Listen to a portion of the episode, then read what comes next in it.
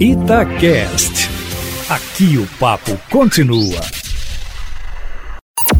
Em cima do papo, com Edilene Lopes. O governo do estado oficializou o início das aulas online para a rede estadual de ensino aqui em Minas Gerais. Em entrevista coletiva, a secretária estadual de Educação, Júlia Santana, anunciou o início do programa Se Liga na Educação, a partir da próxima segunda-feira, dia 18, que transmitirá aulas na Rede Minas entre 7 e meia da manhã e meio-dia e meia, de segunda a sexta-feira.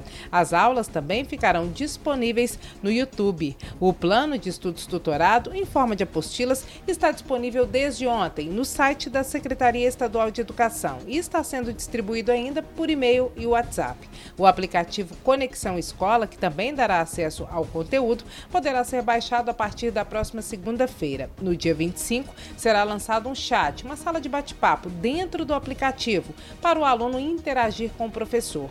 O material será adaptado para alunos com deficiência, tendo versão em braille e em libras. Haverá adaptação para escolas indígenas, já que Minas Gerais tem tribos Machacali. Segundo a secretária, a pasta também viabilizou um sistema de entrega de material impresso para aqueles alunos que não têm acesso à internet. Sobre o retorno de profissionais de serviços gerais, de acordo com a secretaria, a escala é segura, está sendo feita pela direção das escolas para garantir a manutenção dos espaços, a limpeza e a prevenção, por exemplo, de focos de dengue, já que as unidades estão fechadas. E os alunos, 1 milhão e 700 mil, estão sem aulas presenciais presenciais há quase dois meses por causa da pandemia da Covid-19. Na avaliação da presidente da Comissão de Educação da Assembleia Legislativa, a deputada petista Beatriz Cerqueira, as aulas, mesmo sendo online, prejudicarão as medidas de prevenção contra o contágio da Covid-19, já que houve convocação de profissionais da educação para o trabalho. De acordo com a parlamentar, existe uma decisão judicial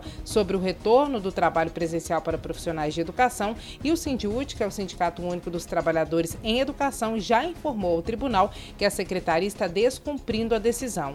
A Secretaria Estadual de Educação afirma que a decisão judicial está sendo cumprida e que tudo que foi recomendado pelo Ministério Público também. Na Assembleia Legislativa, hoje de manhã, teve uma sessão extraordinária e os deputados derrubaram o veto do governador a uma emenda dos parlamentares apresentada a um projeto do próprio executivo que foi aprovado no ano passado. A proposta do executivo era que o governo pagar dívidas que tem com fornecedores usando crédito de ICMS. O texto original permitia compensação para setores da energia elétrica, combustível e telecomunicações.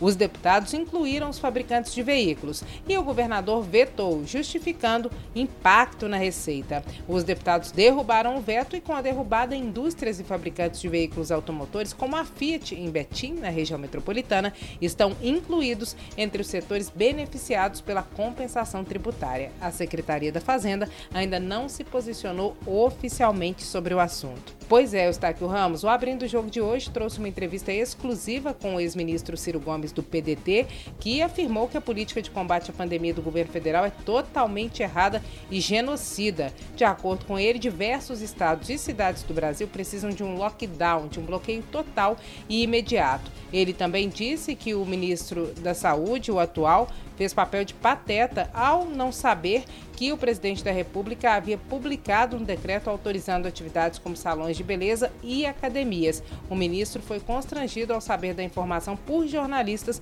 durante uma entrevista coletiva. O ex-ministro Ciro Gomes também disse que um impeachment deve acontecer contra o presidente da República Jair Bolsonaro, mas não deve ser em 2020 porque não há clima para isso. Segundo ele, deve ocorrer em 2021. Mesma opinião dada pelo João Amoedo, do Partido Novo, que foi um dos fundadores do partido e concedeu entrevista ao Abrindo Jogo na última segunda-feira. Um entrevistado de ontem no podcast foi o presidente nacional do PDT, o ex-deputado federal Roberto Jefferson, que denunciou denunciou o esquema do mensalão em 2005 e acabou sendo condenado e também preso por isso. Perdeu seus direitos políticos. Hoje é presidente nacional do PTB e defende que o presidente da República, Jair Bolsonaro, se filie ao partido dele para candidatar à presidência da República em 2022. Roberto Jefferson chamou o Moro de traidor.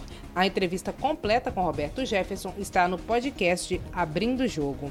E a palavra do ABC da política hoje é veto. O que é o veto? Já que nós falamos que a Assembleia Legislativa derrubou o veto do governador Romeu Zema. O veto é a discordância do chefe do executivo, o presidente, o prefeito ou o governador em relação a um projeto de lei ou um trecho do projeto aprovado pelas casas legislativas, a Câmara Municipal, a Assembleia, a Câmara dos Deputados ou o Senado. Para virar lei, só para a gente lembrar, depois de ser aprovado pelo Legislativo, um projeto precisa da sanção do chefe do Executivo, que ao avaliar a matéria pode sancionar ou vetar total ou parcialmente o texto. Amanhã eu volto, Eustáquio, sempre em primeira mão e em cima do fato.